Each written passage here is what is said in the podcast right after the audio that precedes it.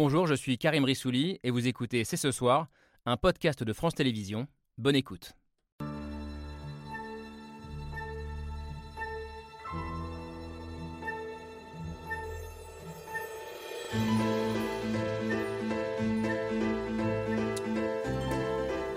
Bonsoir à toutes et à tous, soyez les bienvenus sur le plateau de C'est ce soir. D'un parti contestataire, nous en avons fait un parti prêt à gouverner. D'un simple message sur Twitter, Marine Le Pen a résumé aujourd'hui l'évolution du Front National, devenu Rassemblement National.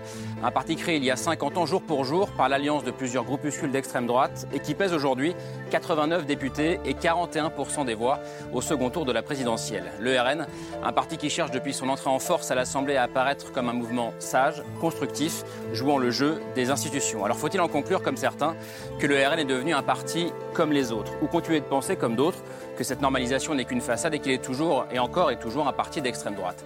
Les adversaires du RN doivent-ils changer d'argument pour le combattre? Enfin, en intégrant à ce point le système, entre guillemets, qu'il dénonçait jusqu'ici, le RN prend-il à terme le risque de se banaliser? Nous sommes le mercredi 5 octobre 2022. C'est ce soir, c'est parti.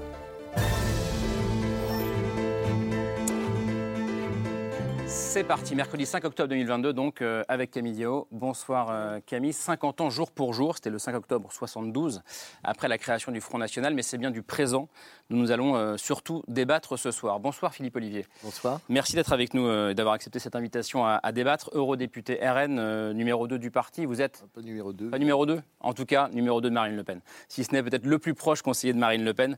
vous incarnez peut-être presque à vous seul l'évolution de, ce, de ce parti, Front National devenu Rassemblement National vous avez adhéré au, FN de Jean-Marie Le Pen euh, en 79. Euh, et puis, vous êtes devenu beaucoup plus tard le principal artisan de cette normalisation, dédiabolisation, disent certains, du parti, euh, pour le faire passer, comme je le disais et comme le dit Marine Le Pen, d'un parti contestataire à un parti prêt à gouverner. Peut-on continuer à diaboliser 41% des Français? C'est une question que vous posez régulièrement. Jérôme Sainte-Marie, on en a parlé plusieurs fois ensemble sur ce plateau. Bonsoir. essayiste, politologue, président de l'Institut de sondage et d'études Polling Vox, qui a un contrat, je le précise, avec le Rassemblement national. Euh, c'est notamment votre thèse euh, du bloc populaire contre le bloc élitaire qui a, je crois, séduit les cadres du RN. Et j'ajoute, euh, c'est vrai ou pas, que Jordan Bardella a annoncé récemment que vous alliez l'aider à à créer, à monter cette école pour former les futurs cadres euh, du Rassemblement national. On confirme ça ou pas On ne dit pas de bêtises et c'est super. Euh, comprendre les ressorts du vote RN. Euh, on, on, va aussi essayer de le faire avec vous, Bérénice Levé. Bonsoir. philosophe, idéologiquement proche des idées souverainistes, on peut le dire comme ça, chevènementiste dans les années 90. Vous reconnaissez au RN le mérite d'avoir imposé dans le débat public des thèmes qui vous sont chers, comme l'insécurité culturelle ou ce que vous appelez le besoin d'enracinement. pour vous, le RN est devenu un parti comme les autres, avec, vous dites d'ailleurs, un risque majeur, c'est celui de finir par décevoir comme tous les autres partis euh, politiques euh, français. Autre approche philosophique euh, différente, je pense, celle de Gerline Mulman. Bonsoir. professeur de sciences politiques et de philosophie politique à Assas. Vous animez par ailleurs l'émission Avec philosophie sur France Culture tous les matins de 10h à 11h, qui nous aide justement à comprendre l'actualité par la philosophie. On en aura peut-être euh, besoin ce soir. Si je dis que le RN est devenu un parti comme les autres, je pense qu'il y en a au moins un qui s'étouffe sur ce plateau, et c'est vous, euh, Gérard Miller. Bonsoir. Euh, pour vous, 50 ans après, le RN est encore un parti d'extrême droite. Vous nous avez dit en préparant l'émission, on ne peut pas dédiaboliser le diable. Je crois que c'est assez clair. vous êtes toujours psychanalyste et documentariste, compagnon de route de Jean-Marie Jean Le Pen. Elle est bien celle-ci, non? De Jean-Luc Mélenchon et de, on la garde. On va avoir une crise cardiaque. Et, voilà, et de LFI. Filles qui, pour certains d'ailleurs, on va en parler, euh, a pris la place du RN comme parti euh, contestataire et anti-système. Et c'est intéressant d'en, débattre ce soir. Et puis avec nous, euh, l'un des journalistes qui a suivi de très près cette évolution du parti et, de, la stratégie de Marine Le Pen. Bonsoir Abel Mestre, journaliste au Monde. Titre votre, de votre article du jour sur ce sujet. rupture sur la forme mais continuité sur le fond. Ça raconte bien ce que vous pensez de ce parti qui, vous dites aussi, n'a pas, n'a pas réalisé le devoir d'inventaire peut-être qu'il aurait dû faire euh, depuis sa création. En tout cas, on a tous les éléments pour débattre. Merci d'être là ce soir. Et pour commencer ce débat, on regarde le billet de Pierre Michel.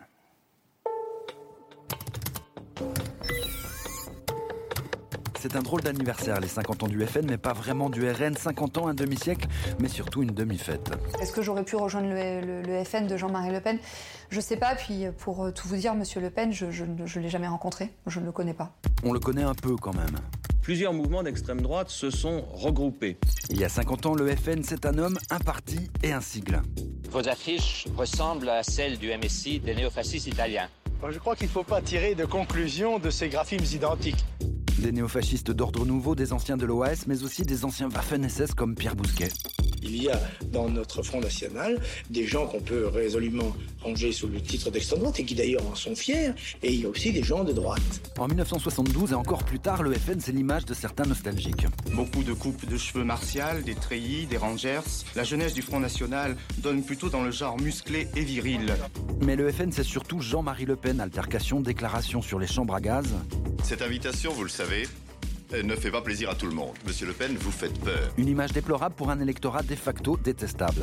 Si Le Pen est un salaud, ceux qui votent pour eux sont des salauds Ce n'est plus le cas de Marine Le Pen. Marine, Marine, désormais c'est son nom à elle qu'ils acclament.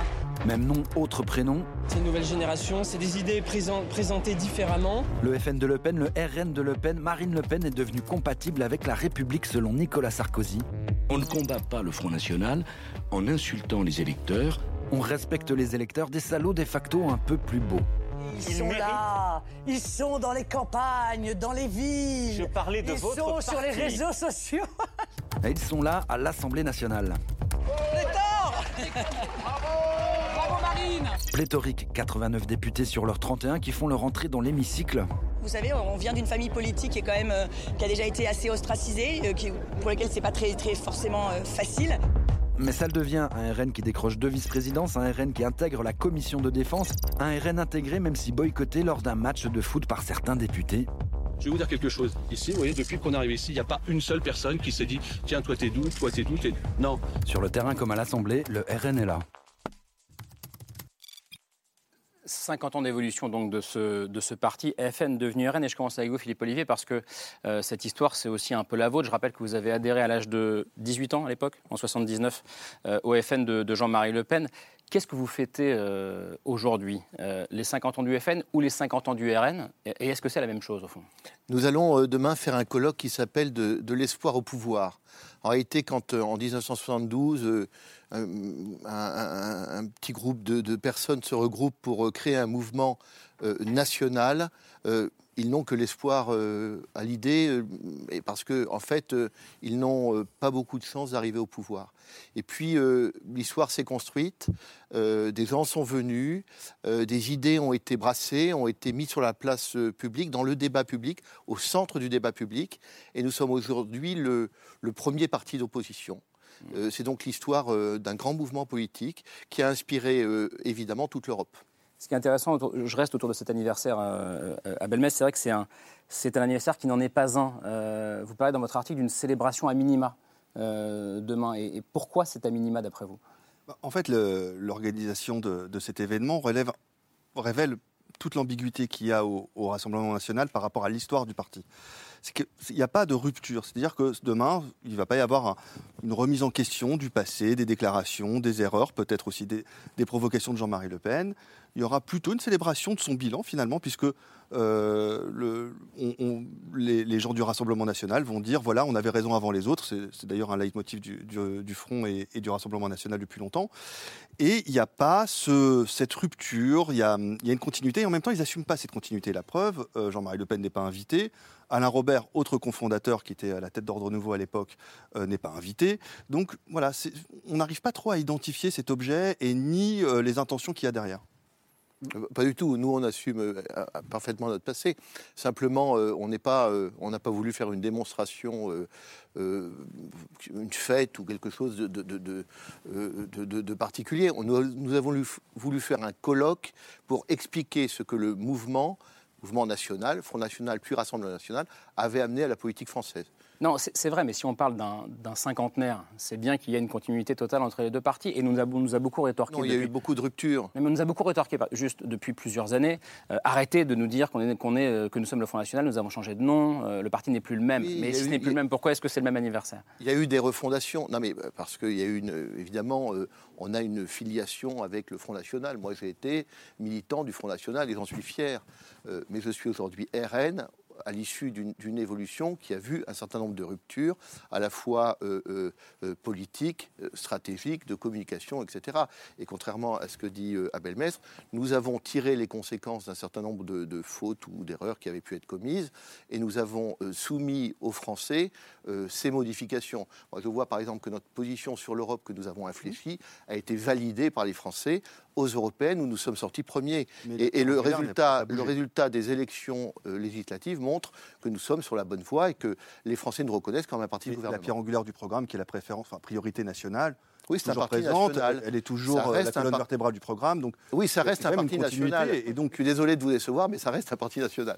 Jérôme, Sainte-Marie, sur cet anniversaire, vous avez l'impression qu'il y a une forme d'ambiguïté, euh, que c'est un peu comme quelqu'un qui, je sais pas, qui aurait 60 ans et qui voudrait pas qu'il y ait le 6 et le 0 en gros sur le gâteau pour pas que ça se voit. Euh, moi, je ne suis pas psychanalyste. Hein, je laisserai ça à d'autres. Il y en a un ici. moi, ce qui, mon, mon, activité, si vous voulez, porte sur l'analyse de, de l'opinion et l'analyse des élections.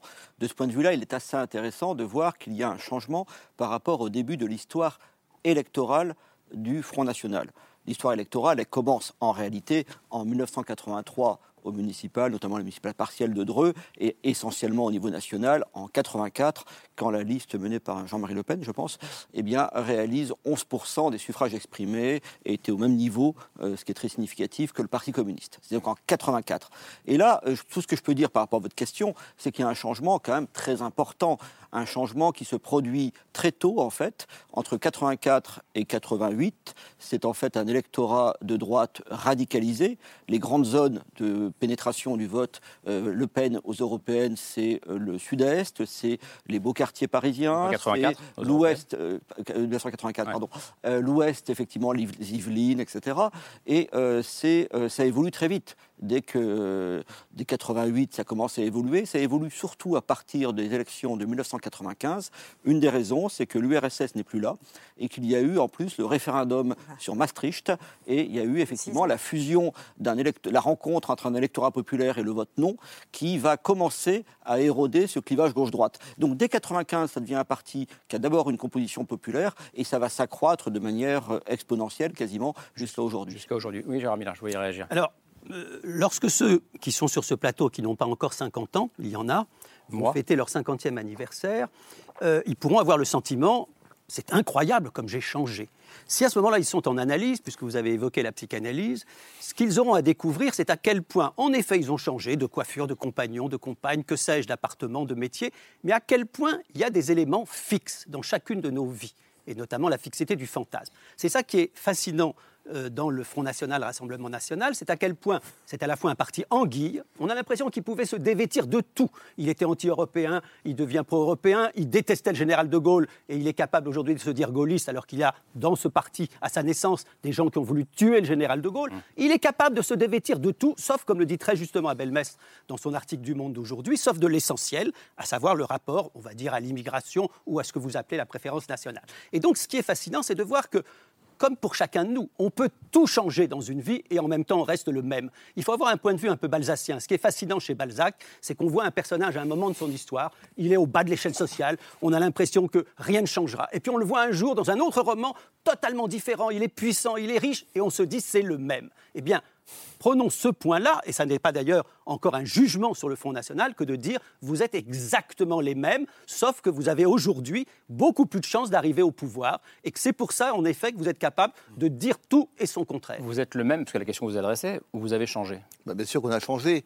Euh, mais, mais vous, est-ce que vous pensez la même chose qu'en 79 Non, mais moi, moi j'ai une vision nationale, je la revendique, et même nous avons pris l'idée de nation qui était, qui était abandonnée, nous l'avons remise à l'honneur, et elle est aujourd'hui partagée en Europe. Nous avons ramassé le drapeau français qui était dans le caniveau. Il faut savoir que dans, les années 70, lorsqu'on sortait le drapeau français, c'était une épouvante. On ne pouvait pas chanter la Marseillaise. Eh bien, on a obligé un certain nombre d'élites à respecter le drapeau français, à respecter les Français. Et ça, nous, devons en être fiers. Maintenant, qui est juge de, de, comment dire, de notre évolution? Ce sont les Français c'est le corps électoral. Et moi, j'observe qu'ils jugent notre évolution positive, puisqu'ils nous placent en tête des européennes, ils, nous font en quelque sorte l'honneur d'être les premiers opposants à Macron, c'est-à-dire un parti de, gouvernement potentiel lorsque l'alternance se produira. C'est donc un, satisfait site qui est donné à notre itinéraire politique. Non, mais en effet, moi, je, crois que la chose qu'il faut reconnaître, c'est que notamment à partir de 82 et des 83 de la première percée électorale, à ce moment-là, on peut relire tous les discours. Les, les autres partis même disent nous entendons le message que les Français nous adressent. Le problème, c'est que personne n'a entendu réellement ou a pris en charge ce message. Donc, la seule continuité, c'est finalement, finalement d'avoir mis à l'agenda des questions qui, euh, quand effectivement, moi, je, me rallie, enfin, c'est mon premier vote en, en 92, euh, euh, enfin, quand je me rallie à Jean-Pierre Chevènement, c'est précisément parce que il fait droit à la souveraineté nationale. D'où l'importance, effectivement, du traité de Maastricht et ensuite celui de Lisbonne en 2005. Donc, si vous voulez, il y a à la fois continuité. En 2008, mais référendum en 2005. Et, il y a, oui, et, mais il y a continuité et rupture. Continuité dans la mesure où des thèmes ont été déposés dans le débat public et qui effectivement ont travaillé. Mais ces, ces thèmes, le Front National ne les a pas inventés à l'époque. Il donne audience à l'aspiration de certains Français, d'un bon nombre de Français, et il les a portés effectivement dans le débat national. Donc la continuité, et c'est pourquoi on, euh, effectivement, le RN d'aujourd'hui ne va pas totalement renier le FN d'hier parce que ce travail euh, d'ensemencement a malgré tout euh, un passé, a une histoire. Géraldine Milman, comment est-ce que vous regardez ça Vous? Est-ce que Bon, les histoires d'anniversaire, ils ont leur raison. Hein. Vous n'aimez pas les anniversaires? Si, j'aime bien, mais bon, ça, c'est leur histoire. Ne gâchez pas le plaisir des autres. C'est leurs histoires. moi, je n'ai aucun mal à dire que le changement est important par rapport au Front National de Jean-Marie Le Pen, en ajoutant que c'est ce qui fait que Marine Le Pen est aujourd'hui bien plus séduisante pour beaucoup de gens et bien plus dangereuse. Elle est au port de pouvoir aussi parce qu'elle a changé. Ce qu'elle a gardé, ça ne fait pas l'ombre d'un doute, c'est les deux piliers, la préférence nationale, qui, si on la mettait euh, en place, exigerait des changements, de la Constitution. C'est pas rien, je veux dire, par rapport à notre tradition républicaine jusqu'à aujourd'hui. Ça changerait beaucoup de choses oui, il faudrait changer. Il y a quand même aujourd'hui des protections qui sont apportées euh, par le droit aux résidents étrangers sur notre territoire, même s'ils ne sont pas des citoyens nationaux, il y a des, certaines choses pour lesquelles ils ont l'égalité, une égalité de traitement. Donc si on veut remettre ça en cause, il faudra changer probablement euh, des choses au, niveau fondamental du droit. Et la deuxième chose, c'est qu'il y a un programme, on le dit insuffisamment à mon avis, de dénaturalisation massive de gens qui ont été naturalisés. Pardon? Ah bah c'est dans votre programme. Enfin, vous rigolez là. Peut-être qu'il faudrait lire votre écoutez, programme. Reprenez vos études là. Écoutez, moi j'ai. Enfin, écoutez, non, non, c'est pas Alors, sérieux. Vous terminez, vous répondez après. C'est absolument pas sérieux. Enfin, moi, je veux bien discuter de choses, mais pas, mais pas de fantasmes. Et il se trouve que j'ai interviewé. professeur. Non, mais il se trouve que j'ai interviewé encore l'année dernière en, décembre. Mais de quoi avez-vous peur? Vous l'avez défendu toute votre vie. Je n'ai pas peur du tout. Vous avez peur que je parle là Vous avez peur que je parle Mais vous l'avez dit toute votre vie. J'ai interviewé. Écoutez-moi, écoutez-moi, s'il vous plaît. On essaie de comprendre ce que les gens nous regardent. Qu'il faut pas dire des choses qui sont complètement aberrantes. Ça lui fait peur, mais je vais le dire Allez-y, vous répondrez, je vous promets, Philippe Olivier. Moi, j'ai interviewé Marine Le Pen en 2012 sur cette chaîne où je présentais une émission qui s'appelait C'est politique. Euh, on a parlé assez longuement de son projet de dénaturaliser un certain nombre de Français qui ont, qui ont obtenu la nationalité française dernièrement. Elle me l'a confirmé. Et l'année dernière, je l'ai pour le site Yahoo, j'ai fait des interviews. Vous l'avez réinterviewé J'ai interviewé en décembre et, elle, et on en a parlé. Elle l'a absolument confirmé. Il faut rappeler, je comprends bien que ça dérange Monsieur. Et ça ne me dérange pas du tout. Je pense que vous mentez effrontément. La dénaturalisation. Moi, je veux bien combattre des adversaires, pas sur la base du mensonge. Ce que vous dites, c'est qu'en tout cas, ça n'est pas dans le programme. Ce n'est pas dans le programme du tout. Ce n'est pas dans le programme du tout. Abel Mestre vous connaissez mieux que, moi le programme Je n'ai pas en, tête euh, comme ça par cœur, je ne peux pas vous répondre. non, mais c'est intéressant parce que ça pose, comme je posais la question tout à l'heure en, titre, euh, est-ce que le RN aujourd'hui euh, est devenu, oui ou non, un parti comme les autres? Est-ce qu'il faut accepter, Gérard Miller, que le RN soit devenu un parti comme les autres? Je me suis permis de tweeter juste avant l'émission que j'aurais répondu oui à cette question si on la complétait un, petit peu. C'est un parti comme les autres partis néofascistes ou partis d'extrême droite. Vous savez, le, problème dans ce pays, c'est qu'on a toujours eu du mal à parler du fascisme français, du fascisme à la française. Je me permets d'ailleurs de dire que je considère en effet que d'une certaine façon, le fascisme à la française, c'est aussi bien, si on prend des personnages bien avant le fascisme. C'est aussi bien ce qui a pu se passer avec Napoléon III qu'avec Boulanger. Le fascisme n'existait pas au Ah sens oui. strict. C'est aussi bien ce qui a pu se passer avec Doriot dans son petit parti. C'est aussi bien ce qui a pu se passer avec Pétain. C'est aussi bien ce qui a pu se passer avec l'OS. Bon, bah, si Chaque fois. fascisme, non, non, tout n'est pas fascisme. Ah bah, tout n'est pas fascisme. une- L'extrême droite, tout n'est pas fascisme. L'idée qu'on voit des fascistes partout Ah bah n'est oui, pas oui, du tout juste. L'idée simplement, c'est qu'il y a une continuité de l'histoire de l'extrême droite en France. Alors si on veut simplement la prendre à partir du XXe siècle, prenons-la avec Maurras et l'Action française, il y a une continuité de l'extrême droite en France et qu'à chaque fois qu'on essaye effectivement de nommer ce qui se passe, on vous dit ça n'est pas tout à fait le fascisme. Par exemple, Pétain que je citais, c'est effectivement euh, euh, la Révolution nationale, quelque chose qui d'ailleurs avait beaucoup plus de succès que vous, puisque le regretté Jacques Duclos, dirigeant du Parti communiste, disait qu'en 1940, si on avait voté, 90% des Français auraient voté pour le maréchal Pétain. Donc, malheureusement, Et nous, à nous certains aurions moments, été la- dans la les votes ne sont monsieur. pas exacts. Mais ce que je veux Voilà. dire par là, c'est que euh, c'est très important de comprendre que fascisme n'est pas une injure. D'ailleurs, la Cour de cassation Ah, une l'a décidé lorsque Jean-Luc Mélenchon vous, a dit de. Marine Le Pen Oui. qu'elle était fasciste. C'est monté jusqu'à la Cour de cassation et il a perdu, euh, et Madame Le Pen a perdu, le Rassemblement national a perdu. Ça n'est pas une injure, c'est juste désigner quelque chose. Ce que je comprends bien, je termine juste là-dessus, puisque je suis le seul à avoir ce regard peut-être aussi sévère sur le Rassemblement national. Je considère en effet que c'est très important de rappeler au Rassemblement national, si souriant, si gentil, si chaton par-ci, par-là, de rappeler en effet que sa colonne vertébrale vient de très loin, elle vient en effet de l'Action française, du PPF, de Pétain, et que tout ce qu'il a pu changer, et vous avez raison de dire que beaucoup de choses ont changé, tout ce qu'il a pu changer n'a pas changé l'essentiel, le racisme structurel de ce Non, parti, non, non, le rapport Alors, à l'immigration, je laisse- le je laisse rapport à la répondre Philippe nation, Olivier, du coup. vu en effet comme une fermeture par rapport aux autres. Écoutez, quand on est un peu cultivé, Ouais. euh, les mots ont un sens. Et quand on fait des idées politiques, l'extrême droite, ça caractérise euh, euh, une famille politique particulière. Qui, qui- c'est une famille politique qui euh, est anti-parlementaire. Nous ne sommes pas anti-parlementaires, nous avons toujours participé euh, à toutes les élections depuis 50 ans. Alors même que les scrutins euh, électoraux nous étaient défavorables, alors même que les mécanismes électoraux nous, empêchaient d'avoir une représentation, euh, alors même que nous n'avions pas de moyens, que quelquefois nous avions des difficultés à même nous présenter, comme en 81, nous n'avons pas droit de nous présenter parce que nous n'avons pas les signatures, nous sommes restés profondément légalistes. Un parti d'extrême droite, c'est un parti qui pratique la violence. Nous n'avons jamais pratiqué la violence, nous n'avons jamais empêché qui que ce soit de parler. Et c'est nous qui avons été victimes de violence, comme encore récemment, en Bretagne, Jordan Bardella a été attaqué par des antifas.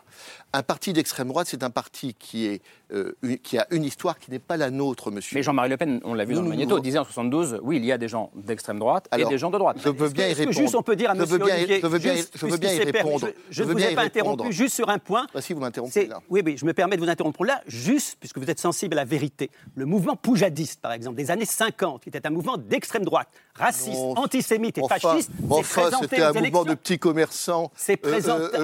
Mouvement poujadiste n'est plus un bien sûr, enfin, pour vous, tout le monde est d'extrême droite. mais vous devriez Monsieur vous faire Le Pen- psychanalyser, monsieur le Non, non, psychiatre. Parce que Monsieur je Le pense que vous avez un Pen, problème avec Monsieur. Le Pen, Vous devez Monsieur avoir un Le problème Pen était Le député problème, c'est que les, poujadiste. les analogies his- hi- historiques systématiques nous empêchent de Ah prendre la mesure aussi de l'inédit du, présent.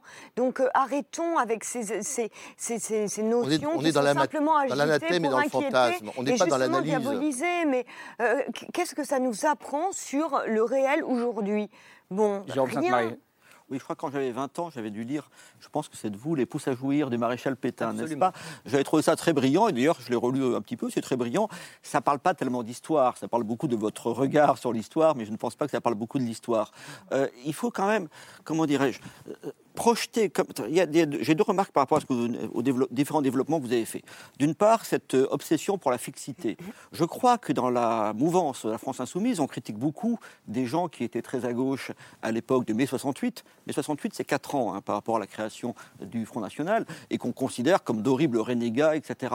Il faudrait savoir. Il me semble qu'effectivement, si on prend la position d'un certain nombre de ce qu'on appelait les gauchistes à l'époque ou de différentes personnes, eh bien, le renversement a été total et beaucoup ont versé qui étaient favorables à la grève ouvrière en 68 et ont versé dans un libéralisme, Vous dites on a le droit de changer. total. Donc apparemment, les gens changent et vous en avez conscience puisque vous passez, vous passez votre temps, très justement, comme toutes les forces politiques, à dénoncer le changement, voire la trahison des uns et des autres. Donc c'est bien que l'on change, que vous le vouliez ou non, que les forces politiques en viennent à, dé- à défendre des choses différentes. Vous faites un procès, par exemple, au Parti socialiste en disant qu'il a renoncé, enfin un peu moins actuellement, je crois d'ailleurs, mais qu'il a renoncé effectivement à la, sa défense des catégories populaires, des valeurs de gauche, etc.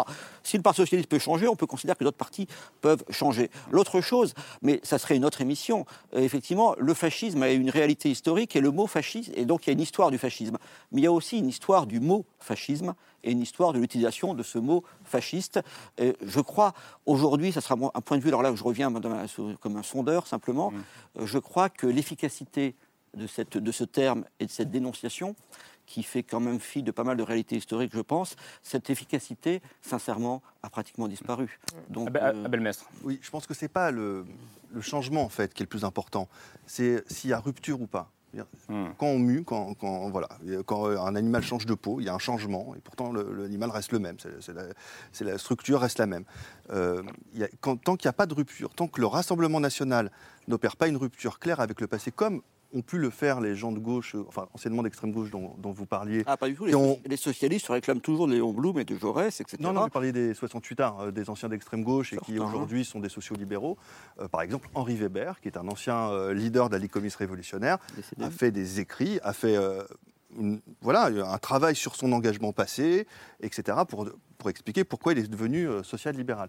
Ce n'a pas été le cas au, au Rassemblement national. Et même pour les 50 ans, qui aurait pu être l'occasion d'une introspection, d'un travail avec, je ne sais pas, une commission d'historiens indépendants, des, euh, un débat, pour, pour euh, analyser un peu c'est- c'est- les erreurs du passé. c'est Mais ça, ça n'est pas que, fait. donc il y a je pas le de disais, vous êtes l'un des grands fait. artisans de cette, euh, cette dédiabolisation, entre guillemets. Je crois que vous avez, vous avez beaucoup milité pour le changement de nom. Oui, bien sûr. Passer- Moi, j'ai je- rompu avec Le Pen en 98 personnellement. Vous étiez avec, Mé- avec la, Maigret à la, l'époque. La refondation, je l'ai souhaité en 98, et nous la faisons avec mais Marine Le Pen. Donc moi, le changement, je sais ce que justement, c'est. et on l'a, on l'a, je pense qu'on l'a, on l'a pas abouti encore, mais, Mais on l'a avancé et on est, intéressant, on- ju- juste sur ce que on dit est un Abelmestre. parti de gouvernement. Ce qui n'est pas du tout une question agressive. Est-ce que pourquoi vous n'allez pas au bout de la démarche avec ce, avec ce, qui serait un devoir d'inventaire, comme, comme, comme le dit Abelmestre Et on va au bout de la débat. Je voudrais simplement citer vous répondez sur le débat. Vous attendez, pas. attendez, simplement citer une phrase de Lionel Jospin, qui n'est pas de nos amis, le 28 septembre 2007. Il dit Pendant toutes les années mitterrandistes, nous n'avons jamais été face à une menace fa- fasciste. L'antifascisme était du théâtre. Voilà. Maintenant, je, réponds à votre question.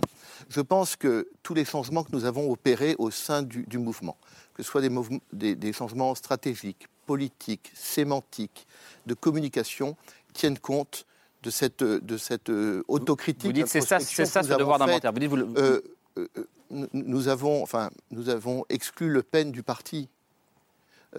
C'est dire si, c'est dire si. Et il n'est pas invité demain. Voilà, mais, c'est dire s'il y a eu des changements et si euh, finalement, euh, euh, bien sûr que le, le Rassemblement national est l'héritier du Front national, on peut en parler sur le fond, on pourra parler de la mondialisation. On a été les premiers, par exemple, à expliquer ce qu'était la mondialisation. Et on avait fait une affiche, mondialisation, les immigrés entrent, les emplois sortent.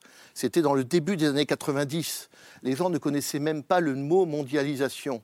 Eh bien, nous avons mis une signification sur le thème mondialisation. Aujourd- Aujourd'hui, on sait que la mondialisation n'est pas heureuse. Et donc, vous voyez qu'on a été des précurseurs et qu'on a avancé un certain nombre de concepts qui sont aujourd'hui centraux. Et donc, nous sommes évidemment les héritiers de cette réflexion politique. Maintenant, nous sommes un parti politique qui est un parti de gouvernement, qui est, parti- qui est passé d'un parti protestataire, d'un parti euh, à un parti de gouvernement, d'un parti anti-système à un parti d'alternance. Et ça posera d'autres questions qu'on posera tout à l'heure d'ailleurs. hein. Bon, alors je, je vais essayer de poursuivre parce que tout à l'heure j'ai dit que je, je crois que le parti est différent. Ouais. Moi, franchement, Vous avez commencé différent. comme ça. Oui, j'ai commencé comme ça. Et, et en réalité, c'est ce qui fait qu'il est beaucoup plus important aujourd'hui que ne pouvait l'être Jean-Marie Le Pen, qui parce que j'ai dit les piliers que euh, Marine Le Pen a gardés, mais il faut préciser qu'elle a apporté quelque chose d'indéniablement très neuf sur le plan des idées. Elle a une fibre sociale qui, je ne sais pas si c'est sincère ou non, c'est pas notre problème, mais qui est extrêmement forte. Euh, la retraite à 60 ans, augmenter euh, les minima sociaux, euh, augmenter les allocations handicapées, rendre 200 euros par mois au- au- à, à chaque ménage, etc.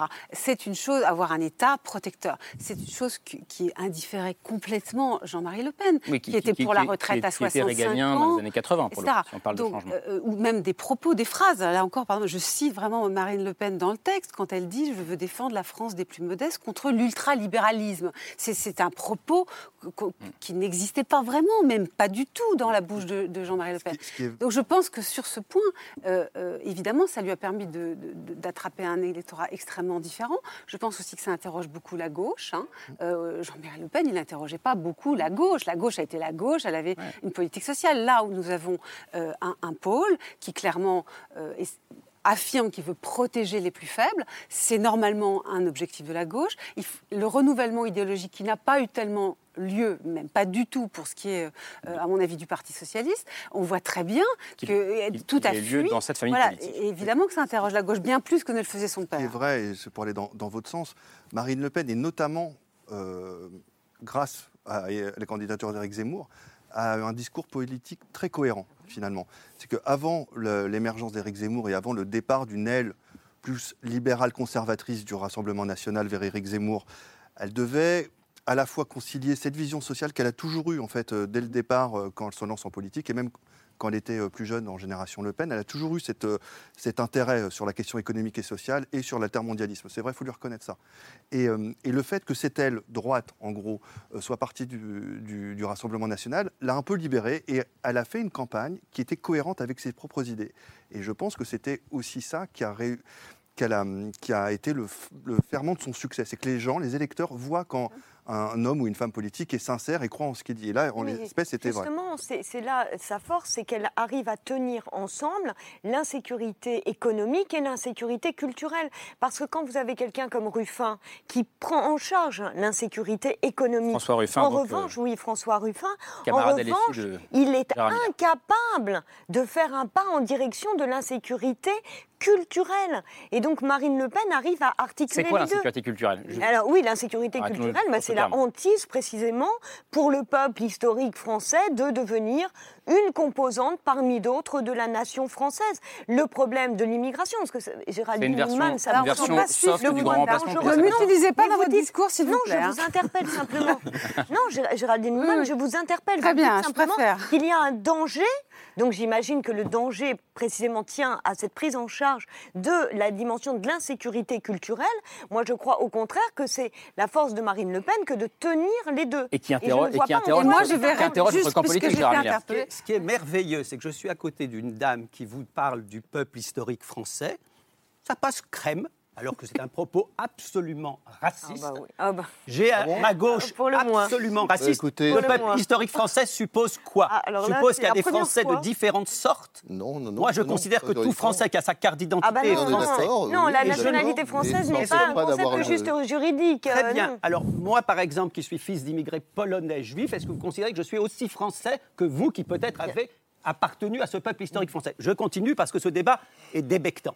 Oui, Permettez-moi juste d'ajouter une chose. C'est que Mais pour, vous, mais pour exactement. vous, tous les débats sont des Pas du à partir tout. du moment où on n'est pas d'accord Pas avec du vous. tout, pas du tout. Celui-là en particulier. Non, non, Et non, non. il me faut quand même dire Vous que, êtes extrêmement alors que j'adorerais être d'accord avec Abel Mest ou Madame Mulman, que je ne suis pas d'accord sur ce que vous évoquez de l'évolution du euh, Rassemblement Un point national à propos factuel, hein.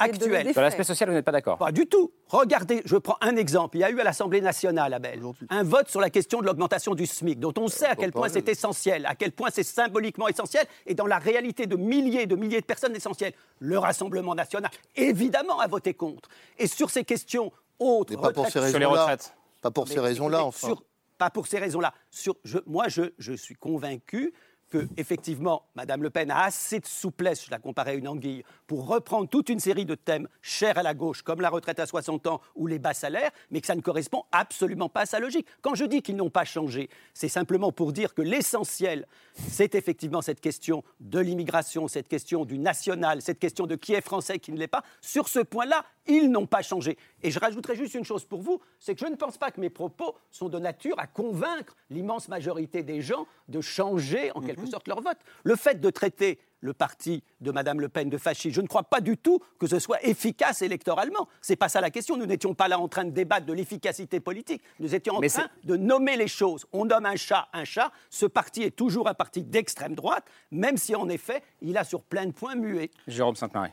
D'une part, si, si, vous disiez que votre propos n'était pas efficace, c'était par courtoisie, parce que je pense que votre propos était absurde historiquement et philosophiquement. Donc, si vous voulez qu'on. Mais ce n'est pas le débat, si vous voulez, de là. Non, je voudrais faire une remarque par rapport à la conception que l'on a couramment et qu'on développe dans, sur ce plateau du rapport entre les dirigeants et les électeurs entre les leaders politiques et les électeurs. On fait comme si, ce qui me paraît un peu naïf, comme s'il y avait des leaders politiques qui étaient des bergers, alors des bons bergers ou des mauvais bergers, et puis l'opinion qui suivait comme ça, parfois abusée par des propos irresponsables.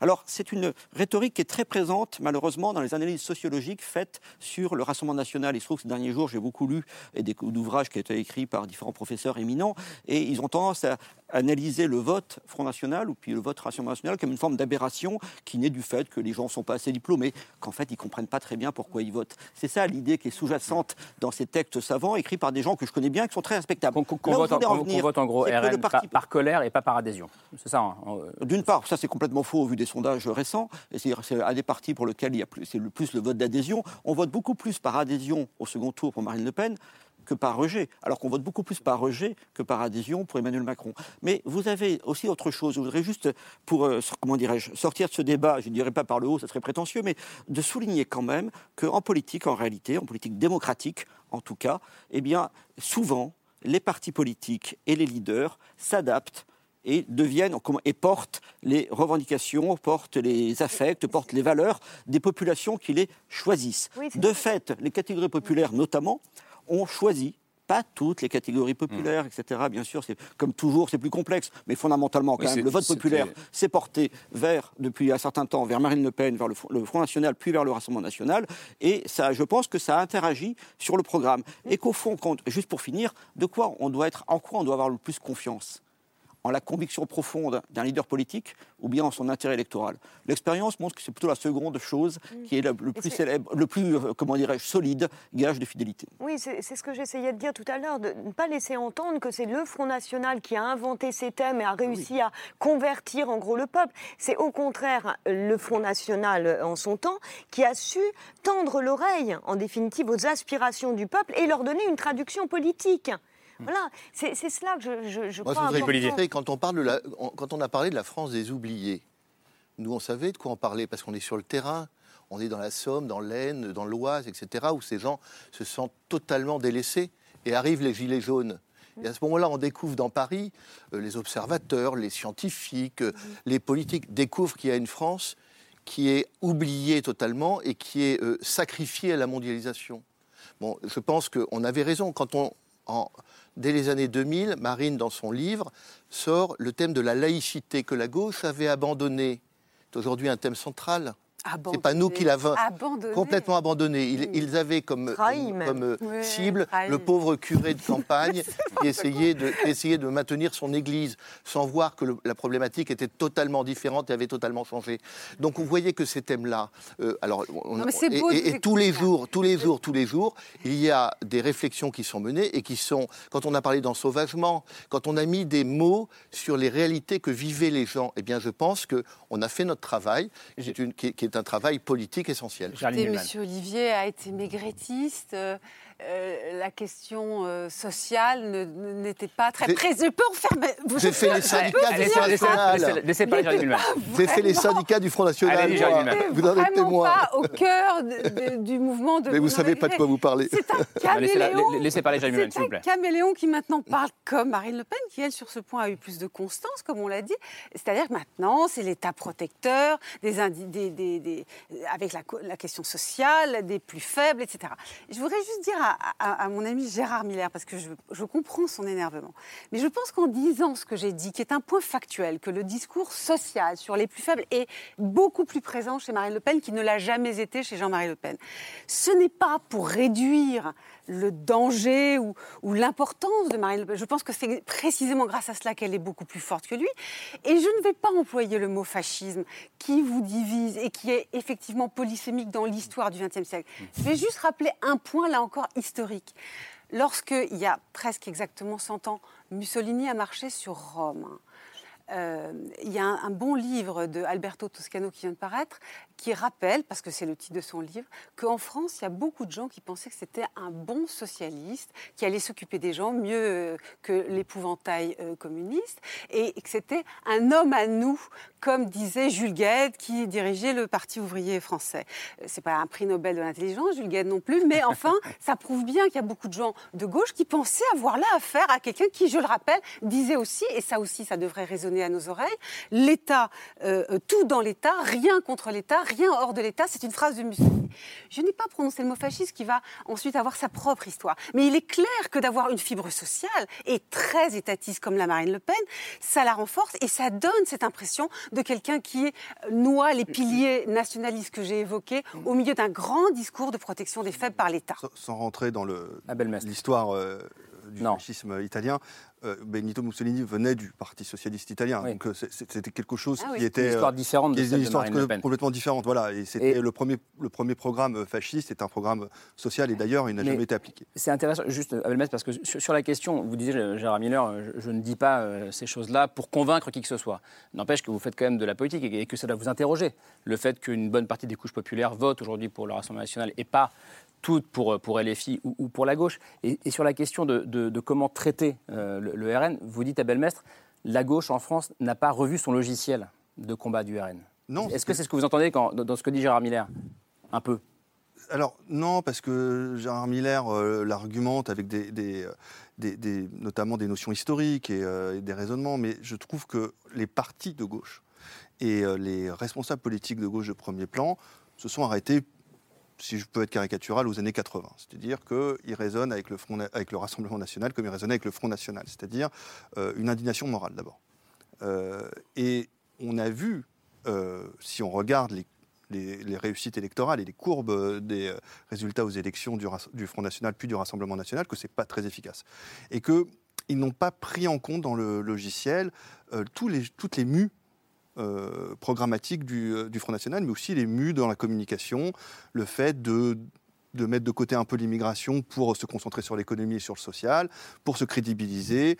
Euh, les victoires dans les villes sont essentielles dans, la crédibilité du, Rassemblement national vis-à-vis -vis des électeurs. Enfin, tout ça a été abandonné et surtout, il y a un manque de travail de fond. C'est-à-dire que quand vous regardez entre 2017 et 2022 euh, le travail que tous les partis de gauche ont fait sur le Rassemblement national, c'est facile, il n'y en a pas.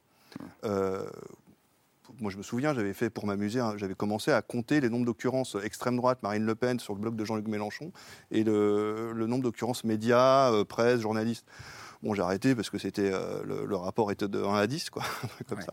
Et, et, euh, et, là, on a l'impression qu'ils redécouvrent euh, l'extrême droite, le, le, Rassemblement national, etc. Donc c'est un peu, un peu facile, voilà. Et je trouve qu'entre-temps, ils n'ont pas assez travaillé. Le dernier travail pour moi d'un parti politique qui était qui était euh, intéressant, c'était celui de Sarah Proust au Parti socialiste, mais je crois qu'il date d'il y a une dizaine d'années déjà. Gérard Miller, vous dites quoi? Si je garde mon indignation morale, et je dois la garder, mais votre sujet, c'était un parti comme les autres, donc je me permettais de le nommer. C'était pas sur ce point-là. Je disais penser convaincre que les gens. Interroge. Mais je pense que la gauche a tout à fait à convaincre les gens qui votent pour euh, Marine Le Pen. Dans, dans l'histoire récente, il y a deux personnes qui ont réussi vraiment massivement à détourner, je parle sous le contrôle d'Abel Mess, à détourner des électeurs du Front National.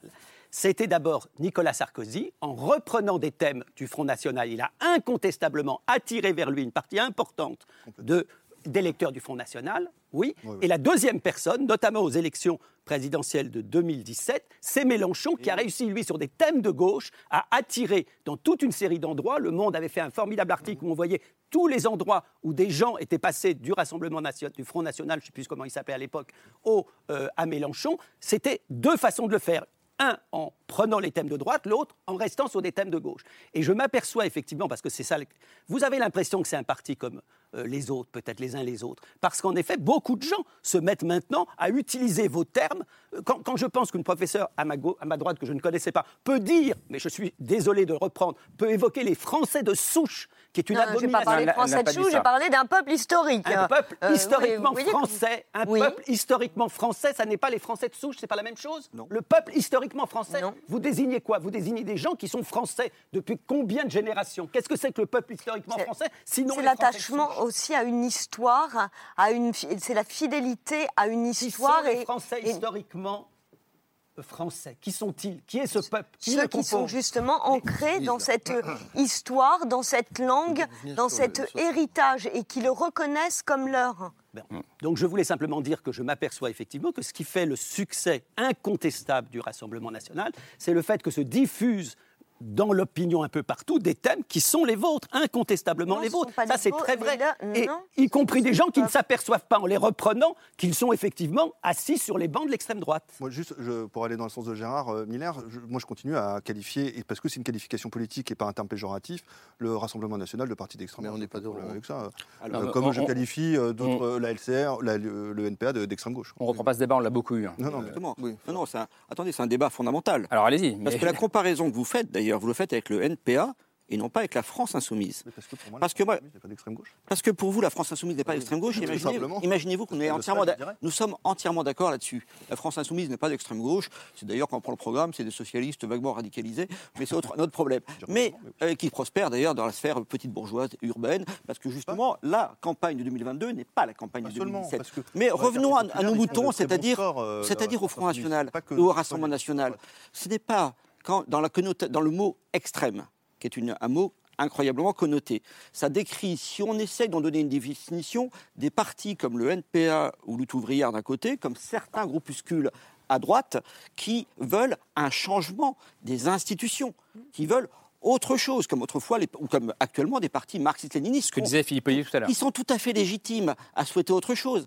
Alors, donc, et donc la comparaison extrême droite, ça a toujours envoyé à ces partis qui voulaient changer le régime, ou bien à des partis de gauche qui voulaient changer le régime. Dernière chose, un parti qui refuse de se situer sur l'axe gauche-droite, il est difficile de lui imposer Sauf que en le quelque sorte, gauche est aussi un marqueur de certains partis d'extrême droite qui l'ont déjà euh, réclamé. ce on peut cas-là, pas. euh, tous les trois, on Ah oui, bah, c'est la vérité. Les le, succès, voilà. le, le succès du. Je peux, je peux revenir sur l'aspect social, puisque ça a été évoqué. Allez-y le tournant après- social du, du Front National et du Rassemblement National. D'abord, euh, il faut savoir que, euh, effectivement, le, le- le Front National de Jean-Marie Le Pen était assez libéral euh, dans les années 80. Pourquoi il était libéral? Parce qu'il y avait la menace communiste et parce que les représentants euh, de, de la lutte contre le communisme étaient deux personnes qui étaient assez emblématiques. C'était Reagan et Thatcher, qui étaient à la fois patriotes et anticommunistes. Et donc le tropisme était assez fort. Quand arrive euh, la chute du mur de Berlin, le capitalisme devient fou et euh, on rentre dans une période de mondialisation. Le Front National de l'époque en fait immédiatement l'analyse, j'en ai parlé tout à l'heure, et commence à dire le danger pour la nation, c'est plus le danger soviétique, c'est le danger mondialiste.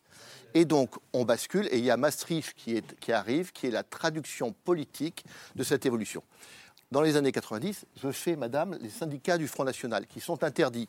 Je n'ai pas entendu les beaux penseurs de gauche s'indigner d'indign- de- de- d'interdiction de, syndicats. Je les ai faits. Ils National ont Police et qu'on n'a eh pas le droit et- et- d'avoir eh un- ben, on n'a pas le droit d'avoir des syndicats. sûr. euh, On n'a pas le politique droit- pour les syndicats. On n'a pas le droit d'avoir des syndicats. Il y a même une loi euh, anti-Olivier qui a été faite pour empêcher ça. Et donc, si vous voulez, la- la- la- le tournant social du Front National date de l'analyse de la mondialisation, c'est-à-dire des années 90. On a parlé euh, du passé, pas mal, mais c'était passionnant. euh, du présent, on parlera de l'avenir dans un instant. Mais d'abord, juste, euh, on a comparé euh, LFI et, et- le Rassemblement national. Aujourd'hui, il y a 89 députés RN à l'Assemblée. Je posais la question dans les titres, la question du risque de banalisation pour vous. Vous êtes un partisan de la modération, en tout cas au moins dans la forme. On en a beaucoup parlé, il faut mettre la cravate à l'Assemblée, il faut être poli, il faut être sage, il faut jouer le jeu des institutions. Est-ce que vous n'avez pas peur, jamais, de la banalisation, entre guillemets D'abord, c'est pas une posture.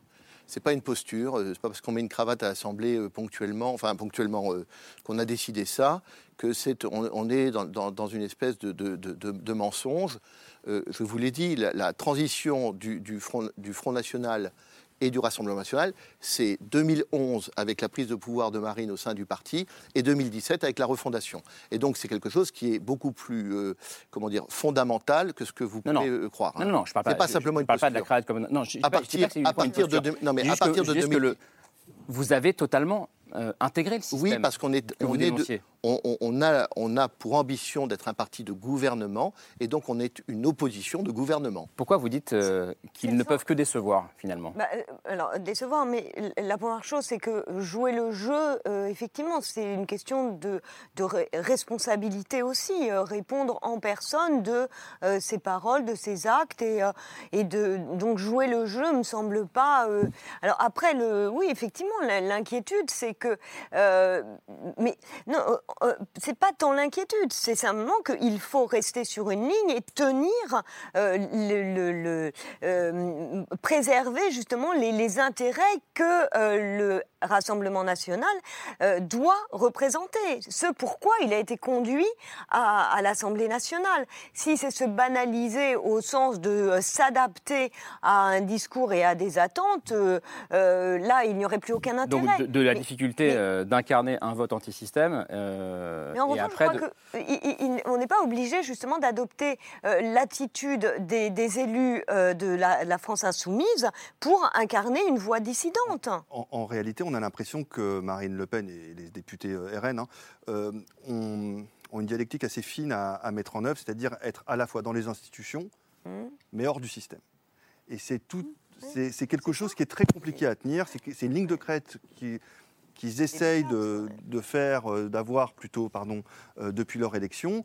On voit que pour l'instant ça marche, mais en même temps, euh, ils ils se sont pas beaucoup exprimés euh, Non, non, bien à l'Assemblée nationale. Ça, Donc pour l'instant, c'est vrai qu'il y, a- qu'il y a quelque chose qui marche. Et puis ils ont, ils ont des bons capteurs. ils, ils sentent que les Français ne sont pas fans euh, des- d'une opposition trop radicale, Alors, vous- trop vous bruyante. dites, euh, Marine Le Pen joue la carte, je vous cite, de la force tranquille. Oui. Euh, pas besoin de parler trop cas- fort, il faut juste laisser venir les choses. Oui, c'est, enfin, en tout cas, moi, c'est comme ça que, que- que je le vois. C'est qu'elle, euh, euh, Marine Le Pen, euh, on a l'impression qu'elle est dans, une, dans un état de sérénité euh, certain et qu'elle, voit que la prochaine fois, ce sera sûrement la bonne et que c'est pas la peine de faire de vagues, que c'est. euh, que- elle a toujours joué sur les contrastes, en fait, Marine Le Pen. Euh, face à Bruno Gollnisch en 2011, elle a joué sur le contraste de la radicalité. Avec Zemmour, elle jouait aussi sur le contraste de la radicalité. Et à l'Assemblée nationale, en fait, elle joue aussi sur le contraste de la radicalité par rapport à la France insoumise. Vous avez et à chaque fois, elle les laisse qu'elle regarde, entre guillemets, le spectacle LFI euh, qu'on a vu hier, par exemple, LFI contre le gouvernement, hein, Mm. euh, avec, euh, avec amusement en se disant que ça la sert. Ça la sert parce qu'elle est, en, en- elle est en quête de respectabilité, de crédibilité. Donc évidemment, s'il y a le voisin de table qui est moins crédible, elle peut jouer encore une fois sur le contraste en disant, bah, vous voyez, moi, je- finalement, euh, je suis quand même plus sérieuse qu'eux. Et on se rend compte que, que ça marche. Vous avez peut-être vu passer euh, cette enquête de, de la Fondation Jean Jaurès qui est sortie hier, Fracture française, euh, qui montre que euh, bon, les Français sont toujours une majorité à penser que le, Front- le Rassemblement national pardon, est dangereux pour la démocratie. Ils sont 54%. Mais ce qui est intéressant, c'est que c'est un chiffre qui baisse d'année en année et que le rapport s'est inversé avec LFI, puisque désormais, 57% des Français, donc 3% de plus, considèrent que la France insoumise est, est dangereuse pour la démocratie. Comment vous, vous entendez ces chiffres, euh, Gérard Miller euh, le fait que LFI se retrouve finalement plus dans une position plus radicale et est perçu comme plus dangereux aujourd'hui que le Rassemblement national? D'abord, je les entends, et je les entends comme le signe qu'un vent mauvais souffle depuis un certain temps sur la France. C'est quand même une évidence qu'il y a une progression incontestable, non seulement du Rassemblement national, mais des idées du Rassemblement national. Donc, je, je vois bien qu'en effet, comme on le dit, euh, Madame Le Pen peut quasiment hiberner pendant quelques années, ce qu'elle fait d'ailleurs très bien, parce qu'il faut se rappeler que c'était une députée quasiment absente de l'hémicycle. Je ne sais même pas si elle a mis les pieds une fois à la précédente mandature. Que là, je ne sais pas si elle fait beaucoup plus que ce qu'elle a fait, mais en effet, elle attend. C'est ça qui est terrible pour les gens de gauche comme moi. C'est qu'on se rend bien compte que même avec euh, la nullité complète de la quasi-totalité de ses députés, elle peut tout à fait être la gagnante prochaine. Et en même temps, toute stratégie a ses limites aussi. euh, Oui, alors moi je ne vais pas abuser des métaphores météorologiques ou olfactives, mais euh, simplement pour souligner un, un aspect tout simple. Alors il y a deux choses par rapport à ce débat que, que- sur lesquelles je voudrais insister. Déjà, l'objet du débat, est-ce que c'est un parti comme un autre? Je rappelle que c'est un parti qui est légal depuis sa création. Donc c'est un parti qui est reconnu par la République. Donc on se pose une question qui est assez curieuse en réalité. Donc, mais c'est. Euh, ben, on est le soir du 50e anniversaire. Hein. On parle de l'évolution. C'est un parti donc, qui est autorisé. Il y a des partis qui sont oui, bien sûr. régulièrement, il y a des partis qui sont dissous. Donc c'est quand même quelque chose. La République, dans ses institutions, reconnaît le parti comme suffisamment républicain pour en maintenir sa légalité et pour même, dans ces cas, euh, le fait qu'il y ait deux vice-présidences. Mais il y a surtout un effet de masse. Vous savez, euh, c'est peut-être mon déformation de sondeur, mais je crois que, c'est ce que je traverse toutes mes analyses depuis le début de cette c'est que c'est la base qui conduit le sommet très largement. Si ça change, c'est pourquoi? On ne se rend pas compte de cela à Paris et encore moins dans le milieu des sondeurs et des politologues, comme on dit. Parce que tout le monde, ou quasiment tout le monde, a voté Macron. Je rappelle qu'à Paris, en 2017, 90% des Parisiens votent Macron au second tour, et en 85, avec l'appui d'ailleurs de la France insoumise, 85% des Parisiens votent pour Emmanuel Macron. Mais en réalité, en France, vous avez 41,5% des Français qui ont voté pour Marine Le Pen. C'est-à-dire que partout en France, pas à Paris, on peut s'isoler, ou dans les, métropoles, on peut s'isoler des gens qui ont voté pour Marine Le Pen, mais ailleurs, tout le monde connaît des gens qui ont voté pour Marine Le Pen. Un sociologue de gauche comme Willy Pelletier, qui, était, je crois qu'à l'université d'Amiens, a écrit un article dans le Monde diplomatique il y a quelques années où il soulignait, il faisait un peu du Ruffin avant Ruffin, il soulignait qu'autour de lui, en Picardie, eh bien, dans la campagne, il fréquentait des couples qui euh, eh bien, votaient Le Pen et s'en étonnait d'ailleurs en disant mais ils sont très gentils et ils ont des préoccupations tout à fait comme les nôtres.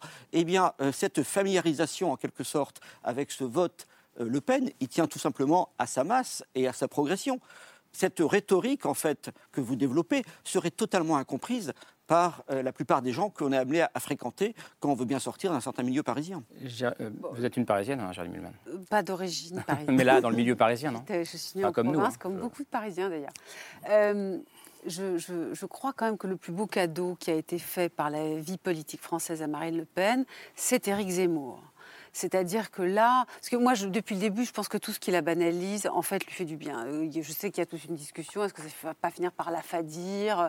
Moi, je pense que, en fait, elle, aspire à cela, elle fait tout pour cela, et, que ça lui fait du bien électoralement d'apparaître comme euh, souriante, élégante, polie, sans écart de langage. Conseille, je crois, Philippe Olivier. Comme son père, elle ne fait aucun écart de langage comme son père. Elle fait attention pendant la campagne, entendant Éric Zemmour avoir des propos euh, que l'on connaît sur le grand remplacement. Elle a dit clairement, euh, je, je n'ai rien contre l'islam, pas seulement contre l'islam, mais mmh. contre l'islam.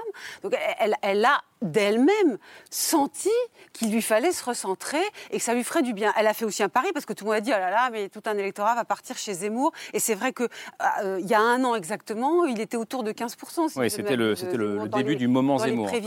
Mais et finalement, elle a gagné. Ceux qui ont les traîtres qui ont fui, elle, a triomphé. Donc le, ce qui se passe maintenant, c'est qu'il y a une extrême droite à droite de Marine Le Pen. C'est nouveau dans le paysage. Elle est, elle est faible puisque finalement il arrive en dessous de 4, 4 ou 5% euh, Zemmour il est faible, elle, euh, il n'est pas député, enfin on voit bien qu'il y a eu des limites à tout cela, mais elle, elle s'est installée dans un paysage où, en plus elle a des gens comme M. Olivier qui changent d'idée facilement, qui après avoir été maigrettiste sont euh, euh, pour les minima sociaux, tout ça. Donc, donc tout ça va très bien, c'est un parti en ordre. Et c'est vrai que l'autre chose qui, qui, à mon avis, l'a banalisé et lui a fait du bien, c'est ce discours qui est venu d'abord du Parti socialiste il y a déjà une bonne quinzaine d'années, puis de la République en marche, qui est de dire les extrêmes.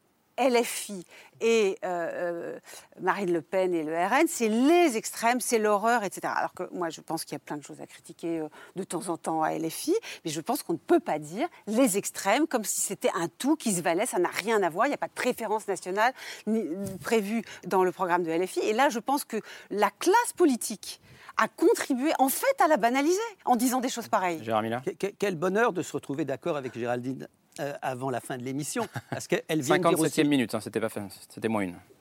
parce que parce qu'elle vient d'évoquer notamment la responsabilité, alors plus générale, mais notamment du Parti socialiste. C'est aussi parce que la gauche a perdu ce qui faisait sa saveur et l'essentiel de son programme qu'elle s'est droitisée, pas le LFI, mais le PS de Hollande ou de Valls. C'est aussi parce qu'il y a eu ce désert, ce désert en quelque sorte à gauche que le Front National c'est vrai que vous êtes extraordinaire. C'est-à-dire que moi, j'ai regardé de près votre biographie. Excusez-moi, Edgar Faure, la girouette de la Ve République, c'est rien à côté de vous. Vous, vous avez été effectivement maigretiste, Philippe, euh, euh, sur les mêmes positions que Philippe pour.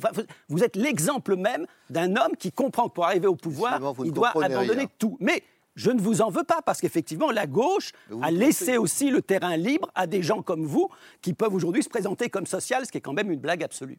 Aujourd'hui, le RN a 89 députés. Euh, c'est un score euh, inédit, historique, on l'a beaucoup commenté au mois de juin.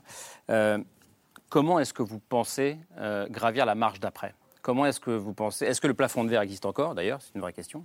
Et comment on passe de 41% à 50,1% Mais quand on le fait sans, sans vouloir faire d'alliance. Non, mais quand on fait sans vouloir faire d'alliance, c'est pas. D'abord, pas vrai. Euh, D'abord, quand on fait sauter le plafond de verre dans 89 circonscriptions, ce sont 89 députés élus au scrutin majoritaire à deux tours, dont on sait combien euh, c'est difficile pour des partis comme les nôtres. Euh, moi, je crois que les électeurs, en nous plaçant en tête de l'opposition parlementaire, sont venus dire quand ce sera plus Macron, ce sera Marine Le Pen. Et donc, alors je ne dis pas, euh, comme M. Abelmestre, qu'il suffit de rien faire et, et- et que les choses arriveront. Il faut encore beaucoup travailler. Euh, vous savez, la, la politique, c'est l'école de l'humilité. Il faut être très humble. Euh, ceux qui ont raison, ce sont les Français, ce sont les électeurs. Ce que l'on va voir, ce qu'ils nous disent, ce que l'on on en, on en retient et ce qu'on est capable d'en faire. Et, et je crois que nous avons encore beaucoup de travail. Vous disiez, sans, euh, non, c'est pas vrai sans alliance, mais euh, le, parti de Marine Le Pen, votre parti, euh, n'est pas du tout dans la même logique que celui de Mélanie, par exemple, en Italie, dont on parlait la semaine dernière. Ce Mélanie, elle arrive, elle- je sais bien, c'est pas le même système C'est pas électoral. le même système électoral, c'est pas la même tradition. Et, et nous, si vous voulez, euh, les Avec- LR avec qui vous feriez Non, mais alliance attendez, vous- avec le peuple français.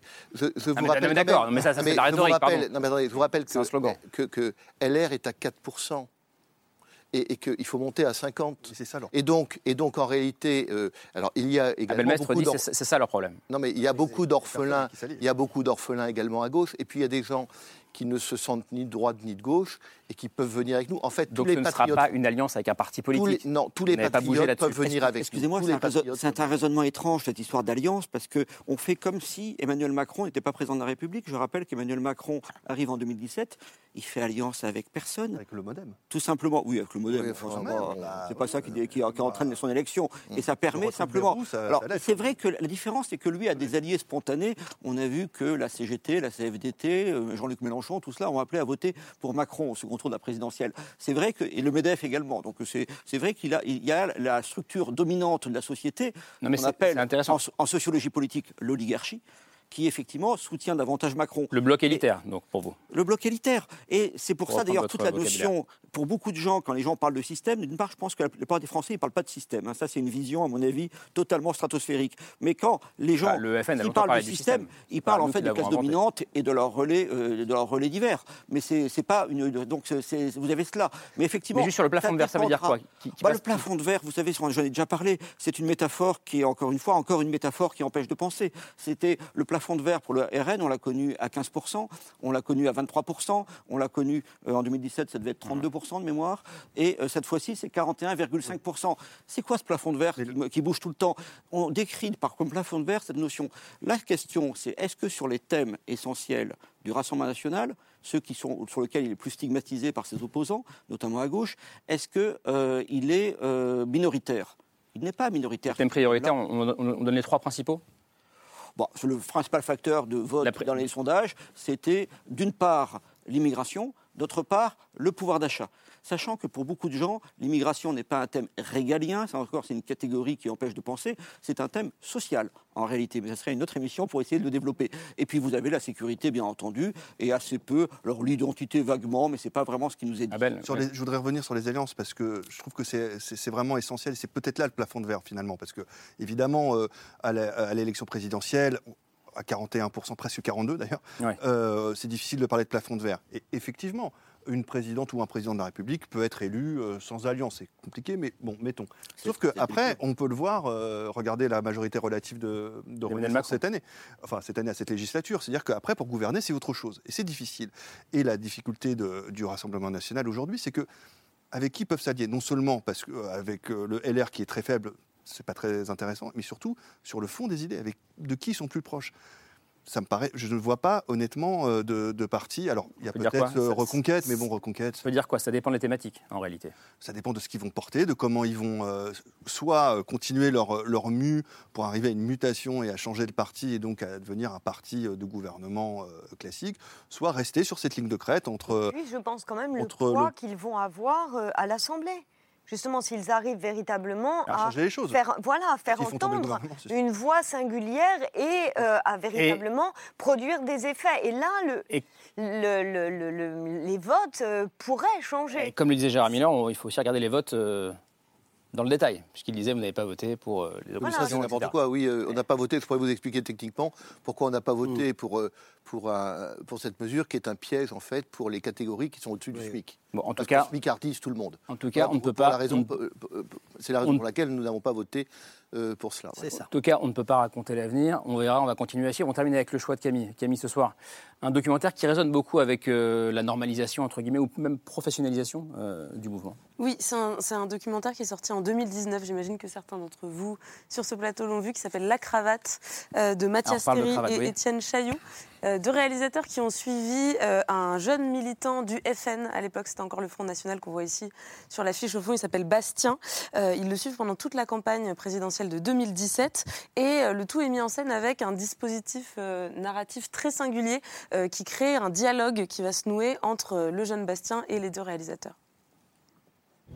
Ceci est l'histoire d'un jeune militant politique nommé Bastien Régnier. J'ai l'impression de lire un livre, mais. Tu sais déjà tout ce qui se passe dedans. Il était membre d'un parti constitué à l'extrême droite de l'éventail des idéologies. Il avait quelques responsabilités, mais rien de très glorieux, et il avait accepté qu'une caméra s'installe auprès de lui le temps d'une campagne présidentielle. On pense pas pareil, tu le sais bien. Bah oui, je sais bien. On découvrira comment les circonstances poussèrent le jeune homme à s'engager davantage. À ses côtés, on visitera les étages du parti, Bastien, Florian, bonjour. on apprivoisera la rhétorique mise en place pour conquérir l'opinion, puis on apprendra à identifier les pièges qui peuvent briser une ambition. Ça me fait un peu flipper tout ça quand même.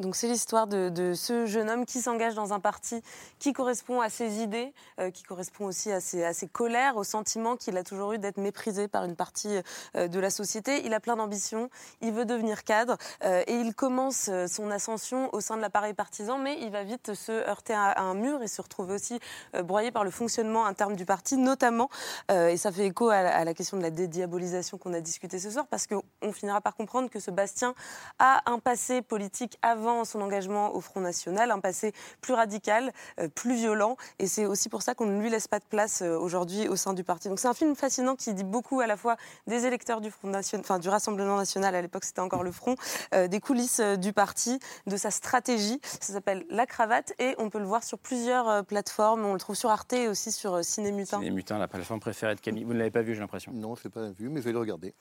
Un seul mot sur la cravate. Ouais. La cravate, c'est ce que portaient les militants ouvriers quand ils accédaient au Parti communiste à des responsabilités.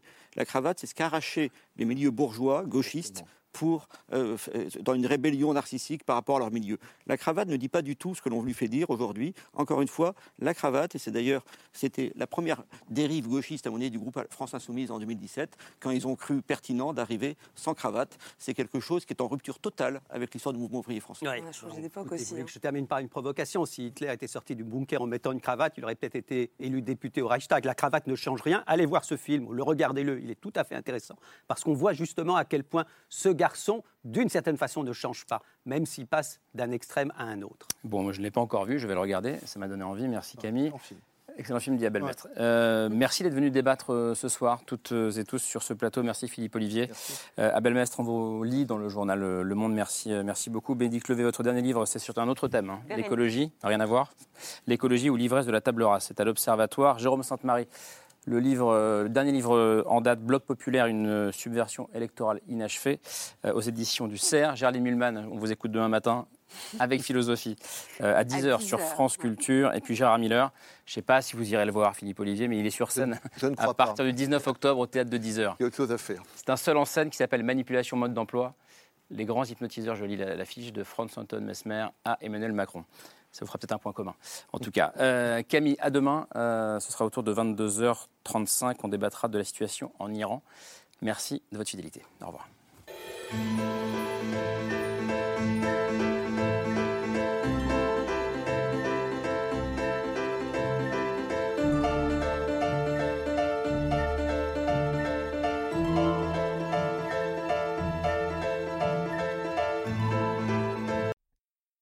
C'était C'est ce soir, un podcast de France Télévisions.